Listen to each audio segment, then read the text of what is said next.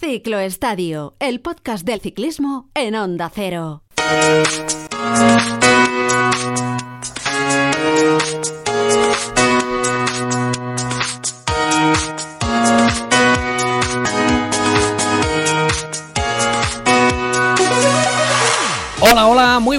Bienvenidos a Ciclo Estadio, bienvenidos eh, a una nueva entrega del podcast eh, de Onda Cero. Esperamos que hayáis tenido una feliz Nochebuena y una feliz Navidad y esperemos también eh, que lo estéis pasando bien, quienes tengáis días de descanso durante estas fiestas de Navidad. En fin, se acerca la Nochevieja.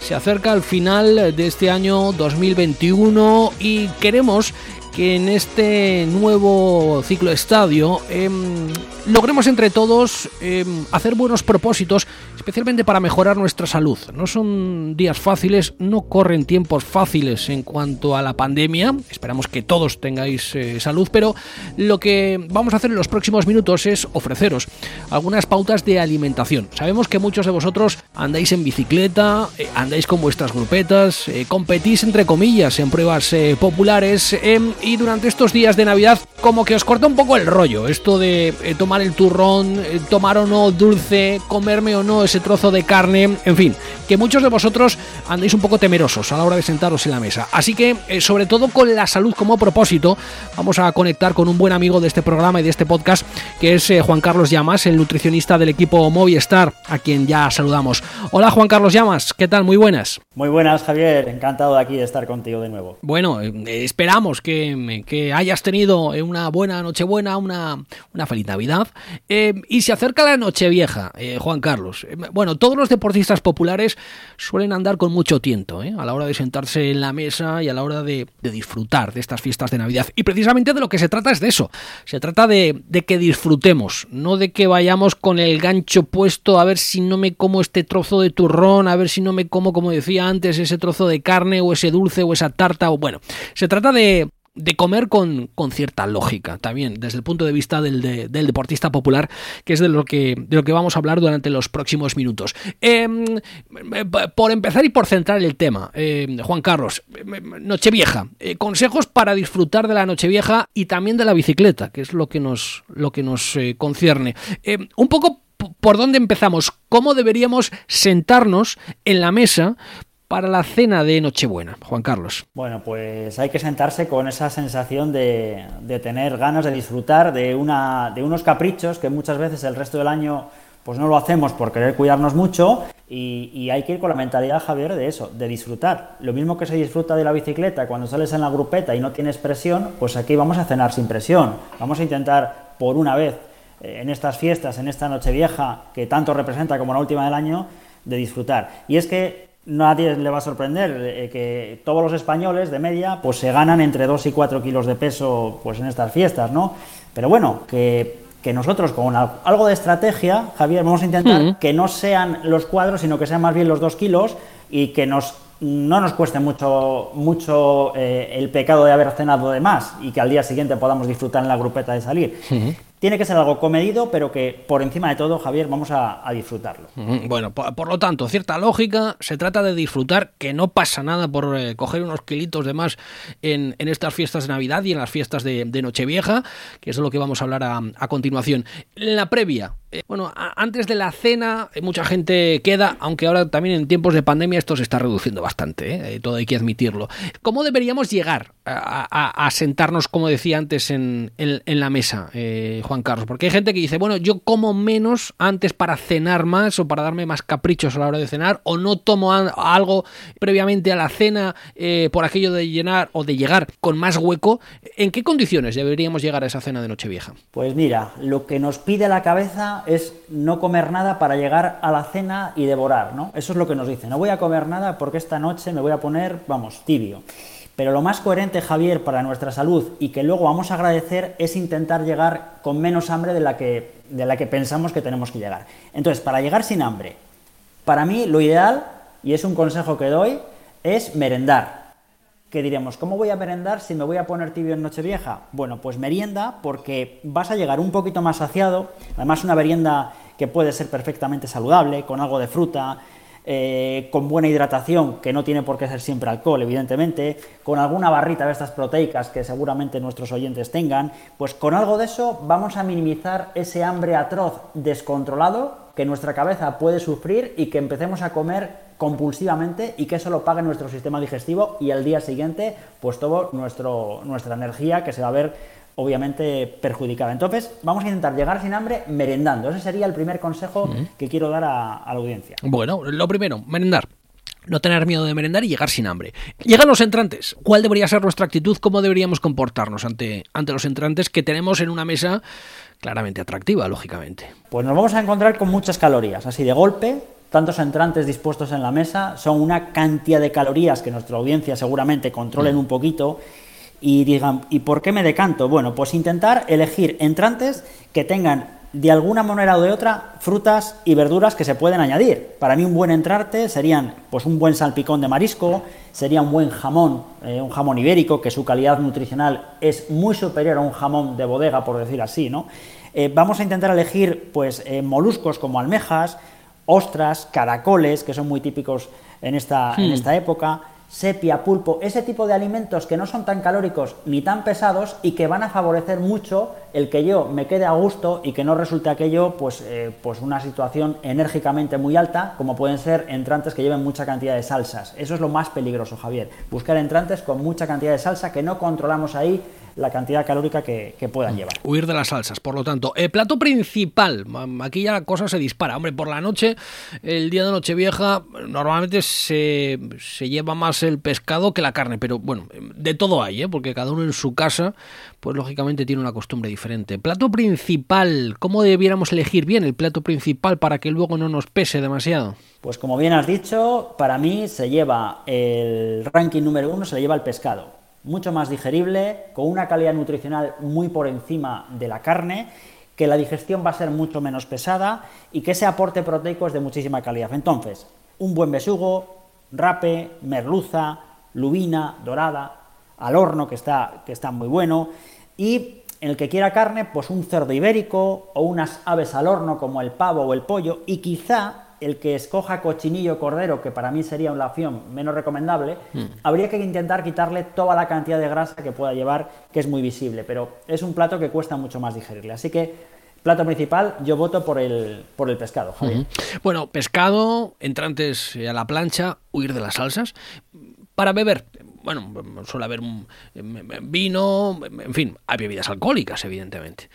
Para beber, em, ¿qué es lo que recomendarías a los cicloturistas?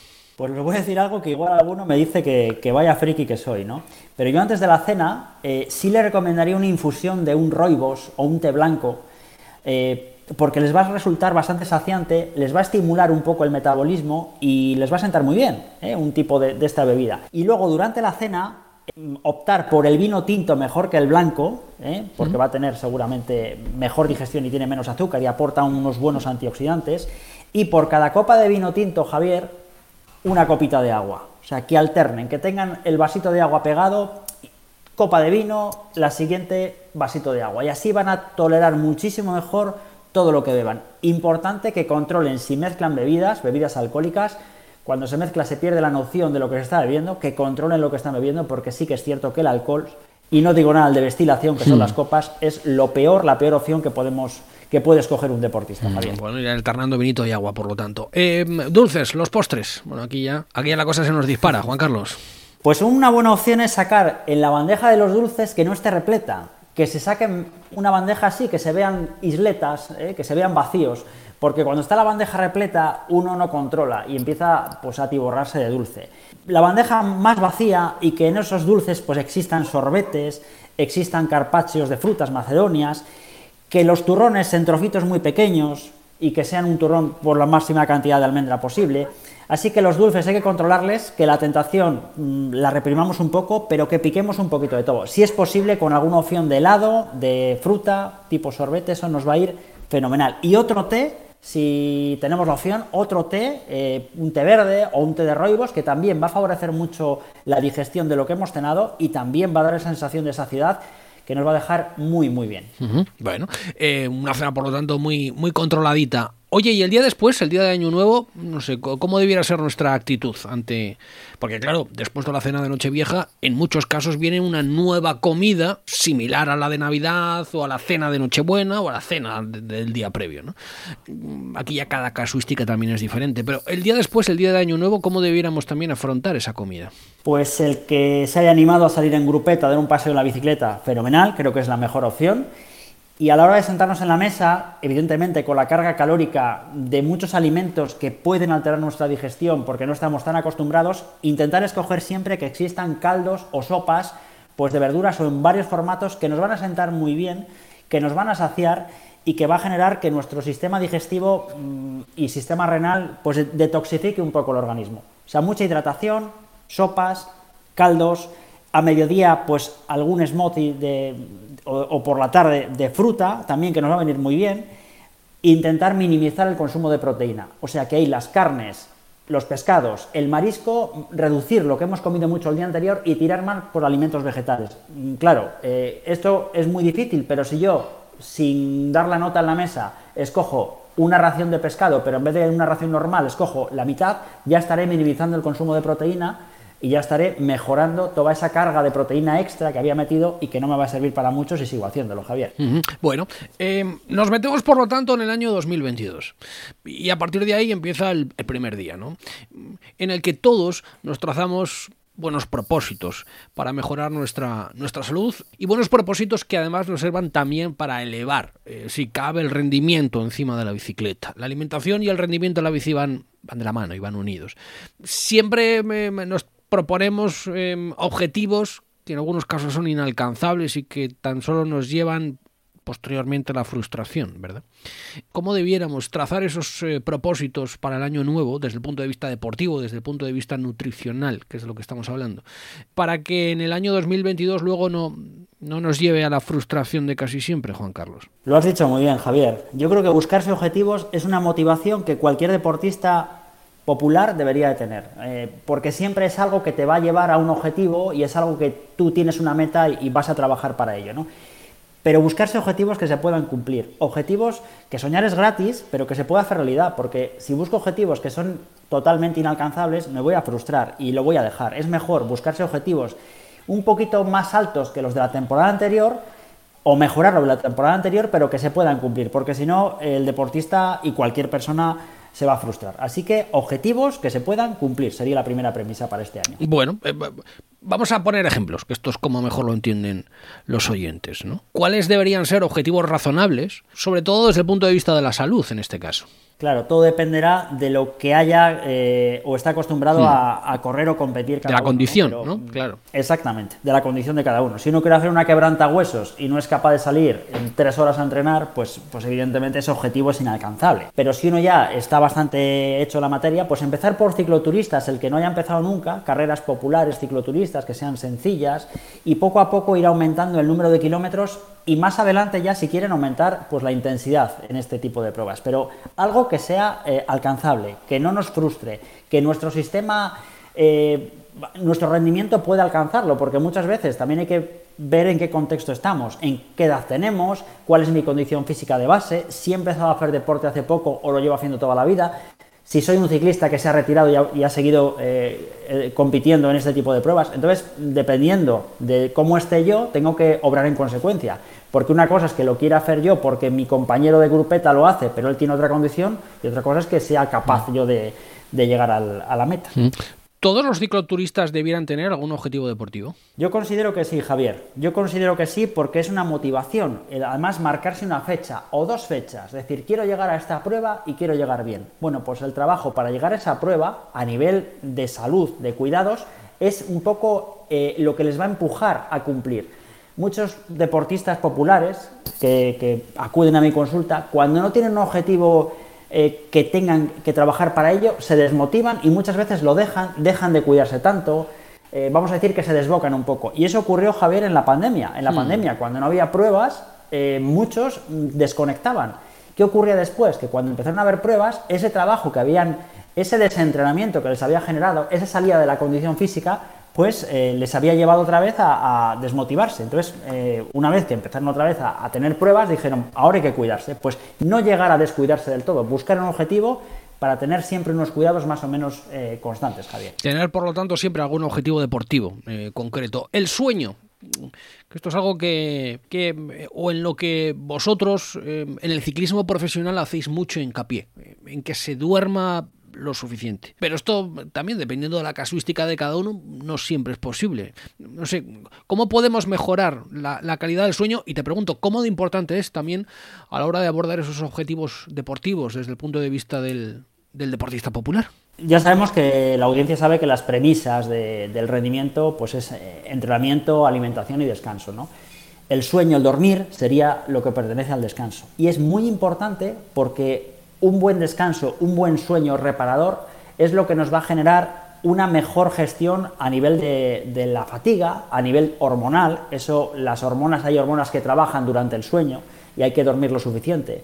Eh, un órgano que es fundamental, que es nuestro cerebro, perdón, nuestro, nuestro intestino, que le llaman el segundo cerebro, durante el sueño es donde mejor se regenera. Entonces, un buen sueño, un buen descanso, regenera las hormonas, regenera toda la flora intestinal, toda la microbiota, y eso a nivel de rendimiento nos va a generar pues más rendimiento. ¿Y cómo se mejora la calidad del sueño? Pues yo, primer consejo, intentar marcarnos unos horarios como en todo, organizarnos, irnos a dormir más o menos a la misma hora. Y muy importante, quitar las pantallas. Cuando yo vaya a descansar, todo lo que pueda generar que yo me distraiga estas pantallas de los teléfonos móviles, de las tablets, eso apartarlo, porque nos va a consumir mucha cantidad de tiempo sin darnos cuenta y nos va a generar una peor calidad del sueño. Consecuencia, peor rendimiento, porque tampoco vamos a generar todo ese beneficio que tiene un sueño reparador. Así que intentar dormir mínimo 6 horas de sueño reparador. Además hay dispositivos que, nos van a medir un poco la calidad.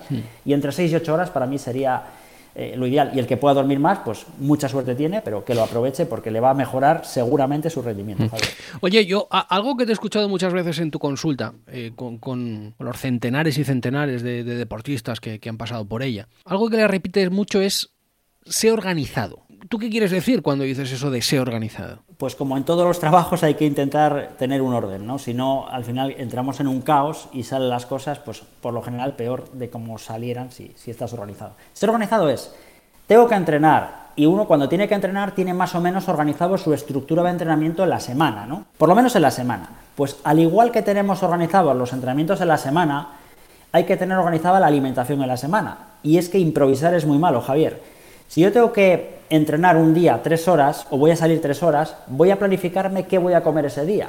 Porque si he entrenado tres horas y llego a casa y voy a abrir los armarios a ver qué como, la solución va a ser muy mala, va a ser horrible. Y ese entrenamiento que he hecho, esa asimilación de esa carga de entreno, pues no va a tener el beneficio que tendría si yo pues estoy pautando una alimentación un poco a consecuencia de o según lo que yo vaya a entrenar. Entonces hay que intentar ser organizado, intentar que no existan improvisaciones y tener un plan B si por ejemplo tengo que entrenar y ese día no puedo por una cuestión climatológica, pues tener un plan B, siempre tener opciones tanto de entrenamiento como de alimentación para que todas las opciones vayan acopladas y vayan y estén bien estructuradas. Mm. Oye, ¿la experiencia te dice que el ciclista popular únicamente entrena con la bici? Porque esto es algo que, se viene poniendo de manifiesto, especialmente en los últimos años, ¿no? Eh, lo que es el entrenamiento cruzado o, entrenar para un, para un objetivo específico, bueno, pues una prueba popular, ¿no? Eh, en este año 2022 o varias pruebas populares.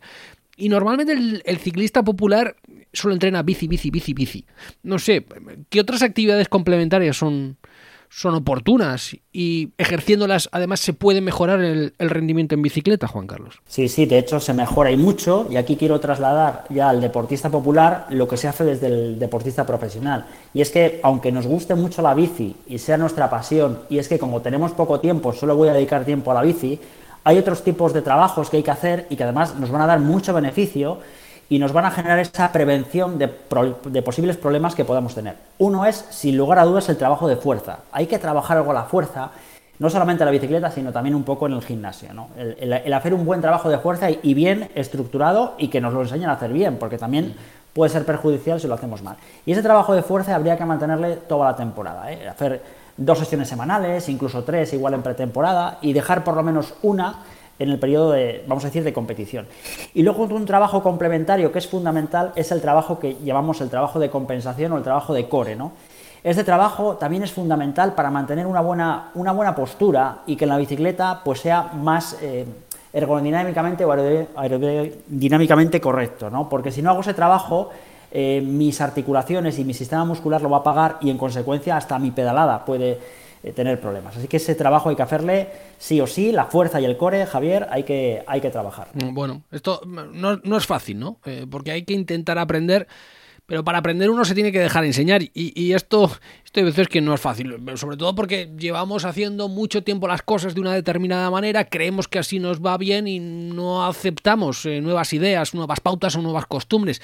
El dejarse enseñar es fundamental, ¿no? Es fundamental y además es necesario. Y es que además, muy importante, dejarse enseñar de los que saben. Hmm. Los bulos hay que dejarles fuera, eh, la información que se saca a través de Internet, mm, pues que se vea bien de dónde se saca, tanto en, cuestiones de entrenamiento, en cuestiones de, material, en cuestiones de alimentación, por supuesto, eh, que no porque lo haga un compañero o alguien que anda mucho va a ser la cuestión o va a ser que eso sea correcto. De hecho, seguramente hay muchas cosas que hacen ciclistas de altísimo nivel que no sean correctas, pero que como son de tanto nivel, pues les ha ido bien, ¿no? O sea, intentar dejarse enseñar y que también toda esa e, esos conceptos que van cruzándonos, pues seleccionar los que pensamos que, realmente nos van a venir bien, pero que la fuente informativa que nos lo da sea una fuente con un poquito de criterio, con un poquito de evidencia científica que decimos los sanitarios, ¿no? Pues eh, dejarse enseñar, pero aprender de los que saben. Mm, bueno, de eso se trata y, por eso está Juan Carlos Llamas aquí en el ciclo estadio de, Onda Cero. Oye, y, cuidar la alimentación, ¿no? Que es de lo que, de lo que se trata y que es de lo que estamos hablando, evidentemente. Claro que sí, cuidar la alimentación y yo voy a dar aquí, Javier, si te parece, como unos mandamientos hmm, o, un decálogo así para un decálogo está muy bien un decálogo para el año decálogo de alimentación para el año 2022 eso está fenomenal. A ver cuéntanos. A ver lápiz y papel la audiencia eh a ver. Lo primero regalarse un robot de cocina ¿Eh? Mira, pues mira, tenemos los reyes ahí a la vuelta de la, esquina, está muy bien. Pues por eso lo hago. El que haya sido muy bueno y le puedan traer dos cositas que tengo apuntadas aquí, uno sería un robot de cocina para cocinar al vapor ah. y otro sería la freidora de aire. Una eh, freidora de aire, esto yo no lo había escuchado en mi vida, Juan Carlos. Sí, las freidoras que, que, fríen sin aceite, que en realidad son hornos que funcionan con aire. Ah, vale, bueno, pues aquí vamos a poder degustar nuestras patatas que prácticamente van a aparecer fritas o una cantidad de platos que podemos hacer ahí que nos van a sorprender. Y con esto también a nuestra audiencia decirle que hay que aprender a cocinar un poco. Porque cuando uno aprende a cocinar un poco, le da más importancia a lo que come. Porque uno cuando lo prepara dice, qué rico está que lo he hecho yo, ¿no? Pues hmm. cocina al vapor y la freidora de aire. Esta es la primera premisa que vamos a tener que pedir a los Reyes Magos para este 2022. Lo apunto, para los Reyes, está claro. Ya, Papá Noel ya pasó y no, no dejó freidora de aire, pero para los Reyes me lo apunto. Más cositas. Otra cosa que hemos comentado un poco anteriormente, organiza tus comidas en función de lo que vas a entrenar, tanto energéticamente, o sea, en cuestión de cantidad de lo que entrenes, y de nutrientes. Los días que haga ejercicios que requieren más fuerza, pues igual aumentar las proteínas y los días que salga a rodar, pues un poco minimizar esa energía total del día y reduzco los carbohidratos, reduzco también un poco eh, la dieta en general, ¿no? No improvisar, Javier, importantísimo, tener un esquema por lo menos de lo que voy a entrenar para Tener, para saber más o menos lo que voy a comer. Mm, esto ya nos, nos lo has comentado antes. Eh, ¿Qué más debemos saber y cómo debemos abordar nuestra alimentación en el 2022? Pues premisa 3 sería comida real evitar procesados, intentar hacer nuestras propias barritas o bolas de arroz, que no siempre es necesario comprarlo,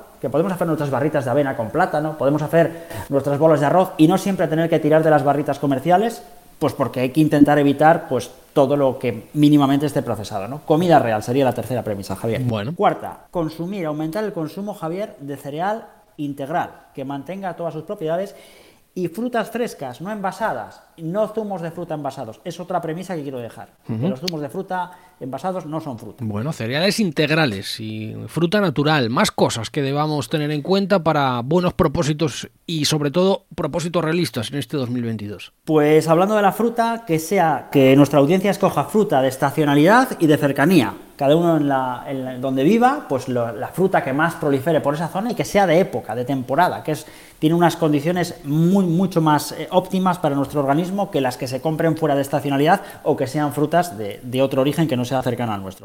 Otro más, consumir dos yogures naturales al día. Hay que cuidar nuestro intestino, que como hemos dicho es nuestro segundo cerebro. Dos yogures al día para un deportista, para un ciclista, le van fenomenal. Y si hay alguna persona que sea intolerante a la lactosa, tiene la opción de los yogures bajos o sin lactosa, Javier.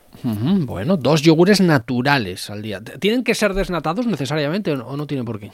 Yo diría que no. Para un deportista de este, un deportista que haga deporte todos los días, si no hay un problema de colesterol elevado en exceso, que sean yogures naturales, porque además esa grasa del yogur es una grasa beneficiosa, aunque sea un poquito saturada, ya verán como la evidencia científica lo van a descubrir que es una grasa que es muy beneficiosa para el rendimiento deportivo. O sea, no tienen por qué ser desnatados, que además la diferencia calórica, Javier, es muy, muy pequeñita, no hay prácticamente diferencia. Bueno, dos yogures naturales al día, está, está fenomenal. ¿Qué, ¿Qué más? Consumir, eh, otra premisa para este año, consumir más pescado que carne. Intentarlo. Y al menos dos raciones de pescado azul a la semana pero más pescado que carne para este 2022. Mm, bueno, es un buen propósito, más cositas. Un puñadito de frutos secos todos los días y que no estén fritos. Un puñadito que suelen ser más o menos unos 30 gramos al día, como norma general, y que no escojan solamente los frutos secos el día que quieran ir a picar algo, que tenga que ser un alimento de uso o de consumo diario, Javier. Que sea natural o tostado, como mucho. Frito has dicho que no, mejor, mejor que no, ¿no? Frito no, si es natural mejor y tostado lo podemos tolerar, pero frito, frito no. Bueno, muy bien. Eh, ¿Qué nos queda? Nos quedan dos. Una es la hidratación durante todo el día, no solamente encima de la bicicleta. Y luego que no se nos olvide beber en la bicicleta, que se nos olvida en invierno además, que hay que beber porque nuestro sistema muscular y todo nuestro metabolismo con agua, Javier, funciona mucho mejor. Hidratación, muy importante. ¿Y el último? Aprender a comer sobre la bicicleta aprender a comer en la bici y algún día hablaremos de lo que es el entrenamiento digestivo y vamos a enseñar cómo se hace a nuestra mm. audiencia. Ah, pues mira, eso está muy bien. Aprender a comer en la bicicleta, me lo apunto, ¿eh? eso, va, eso va a estar muy, muy interesante, sí señor, en una nueva entrega de este, de este ciclo estadio. Muy bien, Juan Carlos Llamas, pues yo creo que tenemos suficiente ¿eh? Eh, para la Nochevieja y para empezar con buen pie, sobre todo con mucha salud en ese año 2022. Vamos a ver si, si entre todos lo, lo disfrutamos y sobre todo, sobre todo que, que no haya imprevistos desagradables. ¿eh? Juan Carlos Llamas, te mando un abrazo muy fuerte, que tengas una muy feliz noche vieja y un, un, feliz 2022. Te escuchamos en Ciclo Estadio, ¿de acuerdo? Igualmente para ti, Javier, y para toda nuestra audiencia, un placer estar aquí compartiendo este rato con, con todos vosotros. Gracias.